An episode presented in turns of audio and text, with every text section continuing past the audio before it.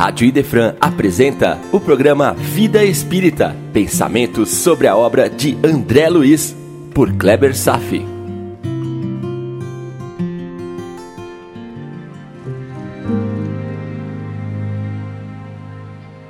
Olá, amigos, tudo bem? Estamos chegando ao último capítulo do livro Nosso Lar. É o desfecho de uma aventura que durou para André Luiz cerca de nove anos. Uma aventura repleta de emoções, de descobertas e principalmente de transformação.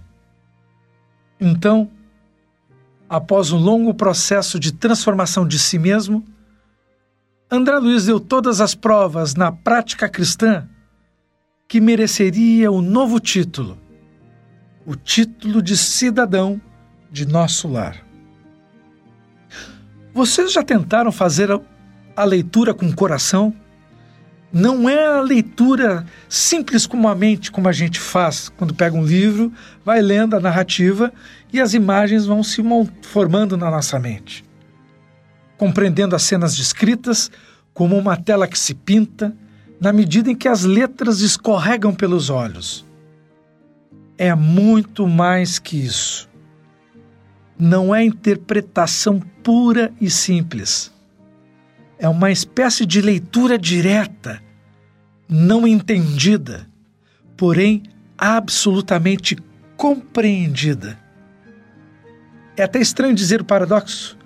Não entendo, porém compreendo. Para fazer essa leitura, se torna necessário um certo esforço de abstração o primeiro trabalho é se transportar para a mente do personagem e mergulhar na cena. E lá, naquele momento, calibrar a emoção para buscar o mesmo sentimento dele. Uma coisa é o que André Luiz está dizendo, está narrando. Outra é o que ele está sentindo.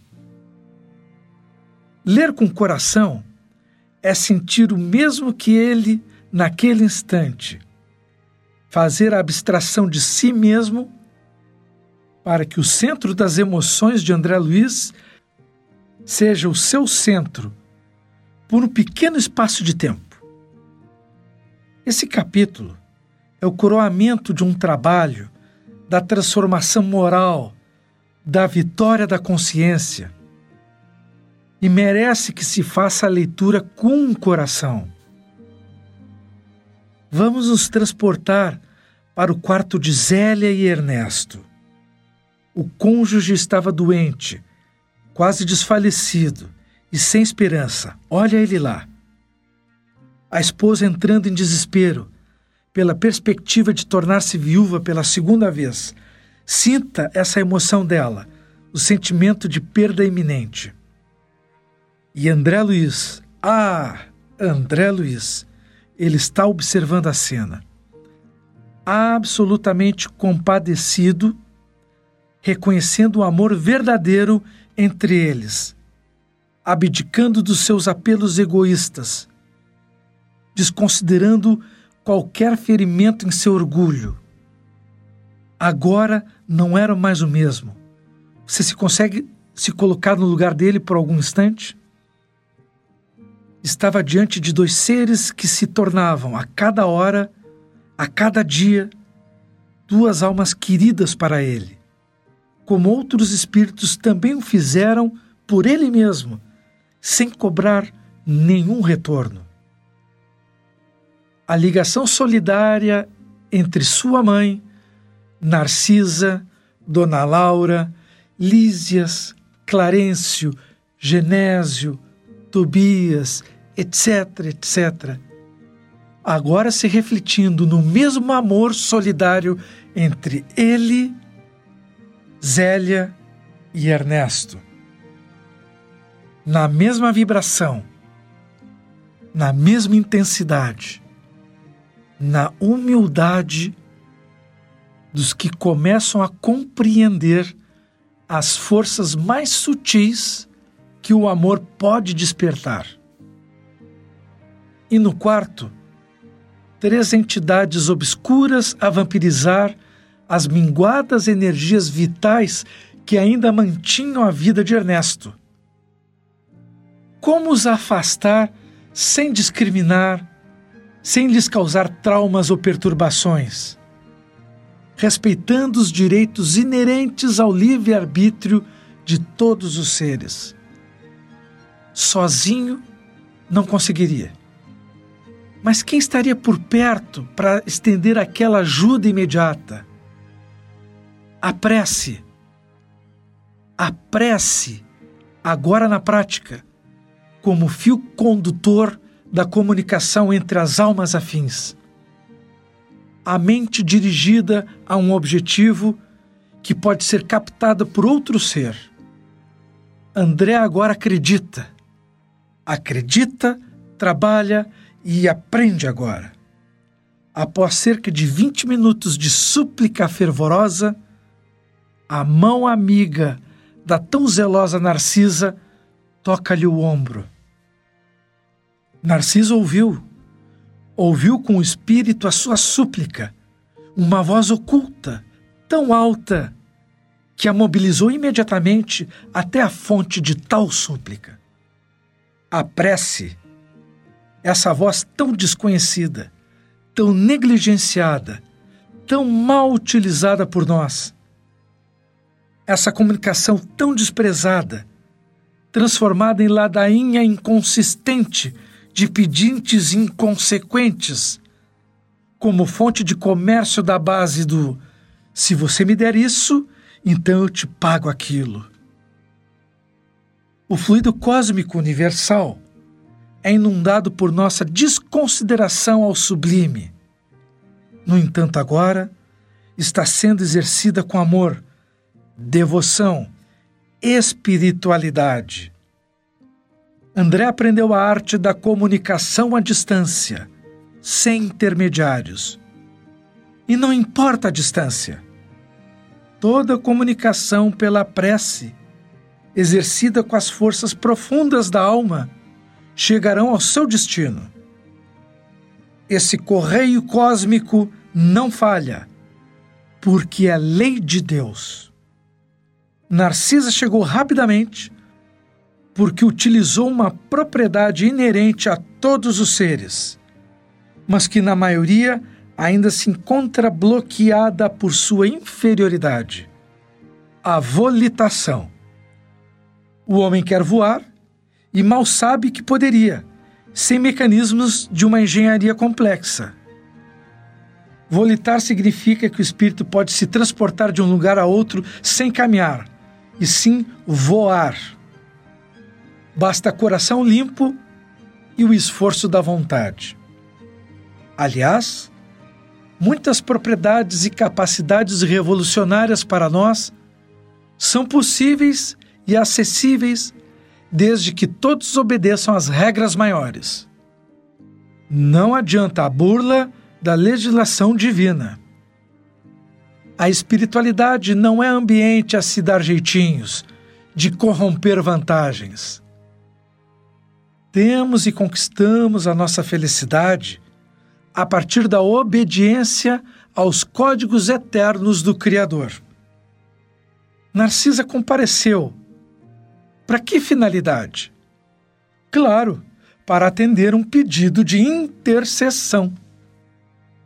E basta pedir ajuda de intercessão para se obter? Não, não basta só pedir. E todos já estão sabendo disso. O que nem todos perceberam é que no estágio de transformação moral de André Luiz naquela altura, junto à aplicação de um esforço sincero nas ações das câmaras de retificação, sem querer ou nem pensar nisso, acabou angariando méritos para solicitar ajuda necessária, para obter ajuda intercessória. Não é para qualquer espírito tal conquista. Narcisa foi em seu auxílio, foi interceder por mérito de André, foi interceder por duas almas ainda despreparadas, mas que trocavam amor sincero, que é o amor entre Zélia e Ernesto. Ernesto estava doente e precisava de ajuda. As primeiras providências: criar um ambiente psíquico de padrão moral superior.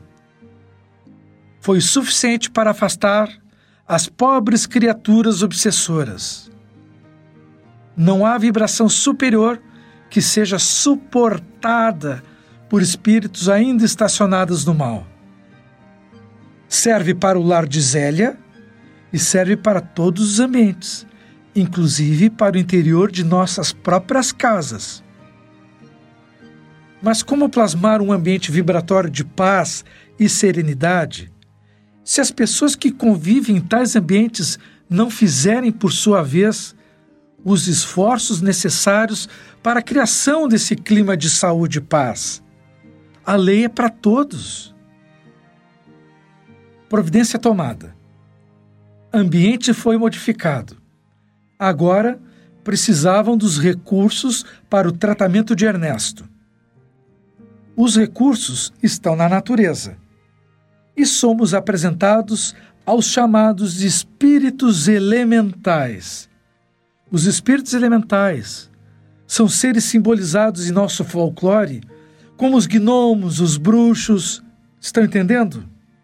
São seres pré-humanos que vivem em diversos ambientes, que sabem manipular as forças e as energias desses ambientes, nos bosques, florestas, nos mares, no ar, nas tempestades, atendendo aos pedidos dos espíritos superiores a eles. Então, elementos vitais foram extraídos das árvores e ofertados por via respiratória para Ernesto, que ele o sorveu sem perceber. Então, as transformações físicas começaram a suceder. Só uma sutileza. Quando a mãe sofre por um filho doente e a mãe tem esses méritos, Sabe que os filhos podem melhorar? E aqui estou apresentando o motivo e a maneira pelo qual os filhos dessas mães melhoram. Guardem este ensinamento. Voltando. Porém, a cura definitiva de Ernesto não é estabelecida de imediato. O processo de cura das doenças ainda vai requerer do doente a sua transformação moral, para que se mantenha. Essa é a questão. Não é só receber o remédio, é manter o novo estado de saúde. Mas a manutenção dessa saúde de Ernesto, isso vai ser deixado para depois. E André, já nessa fase, não considerava mais a família carnal como a principal. Ora, vejam, Ora, vejam, já compreendia o conceito de família, não mais no sentido consanguíneo, genético. A família é o conjunto de espíritos afins, ligados por laços de amor e devoção. Esse é o passo seguinte no desenvolvimento da consciência espiritual da fraternidade por todos nós a fraternidade universal será o fim. O momento em que um será com todos e todos serão com um. E acima dessa comunidade sideral, a mais profunda devoção e ligação com o Criador. André Luiz estava dando mais um passo para compreender Deus por caminhos estranhamente percorridos, porém perfeitos, absolutamente previstos e coordenados pelas vozes da criação, o Verbo da criação, os espíritos crísticos. O Verbo são seres crísticos do universo, como Jesus, por exemplo.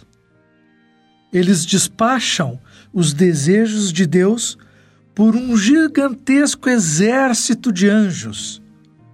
Os anjos, por sua vez, distribuem suas tarefas dentre os espíritos superiores, que se organizam a fim de levar esses desígnios aos apóstolos, que distribuem aos discípulos, que compartilham com os espíritos trabalhadores, para que no final todos os fatos, os eventos da vida, os desafios, todas as situações que na suprema perfeição foram concebidos, para nós nos chegue, nos soe como situações repentinas e ocorridas por acaso. Conseguiu imaginar a interligação? Eis uma maneira simples de descrever como as inteligências se ligam em todos os níveis do universo. Ou melhor dizendo, esta é a percepção de que todos os seres da criação são solidários, interligados. Uma cadeia infinita, sem solução de continuidade. Não há espírito primitivo, bruto, que esteja no mais profundo âmago das cavernas obscuras das regiões infernais que não tem um dedo de vínculo com o mais alto ser crístico da criação de Deus. Estamos todos interligados. E a situação chegou para André Luiz não pelo acaso, mas pela vontade do Pai Maior e de todo o percurso descendente de sua vontade até chegar a ele, parecendo um mero acaso. André Luiz estava no Ministério da Regeneração quando, por acaso, cerca de 200 espíritos vieram em sua direção. Sentiu a surpresa de tal acaso. Deixou as emoções sublimes subirem à superfície de seus olhos marejados, pois foi pego pelo acaso. Recebeu a homenagem pelos méritos conquistados após tantos labores. Isso tudo por acaso.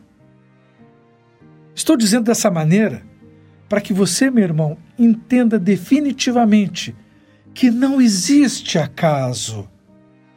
Não é por acaso que estou aqui na Rádio Defran conversando sobre a obra de André Luiz. Não é por acaso que você me ouve. E não é por acaso que o chamado para a sua transformação, bem tanto quanto a minha, tenha sido tão ardentemente alimentado pelas minhas singelas palavras. O seu caminho também é o meu caminho. Estamos juntos, nós somos irmãos.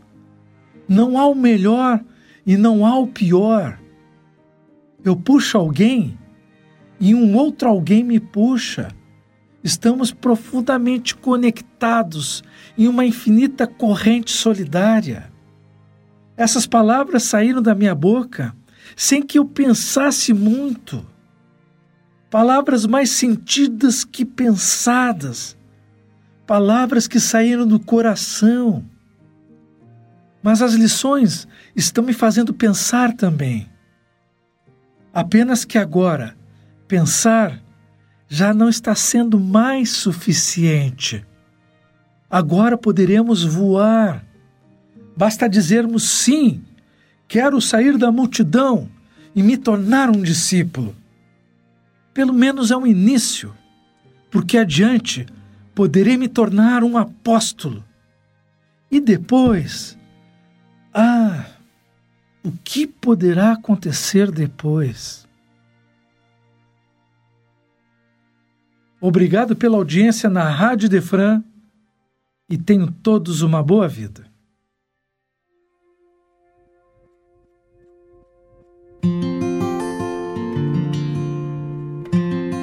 A Rádio Idefran apresentou o programa Vida Espírita, por Kleber Safi.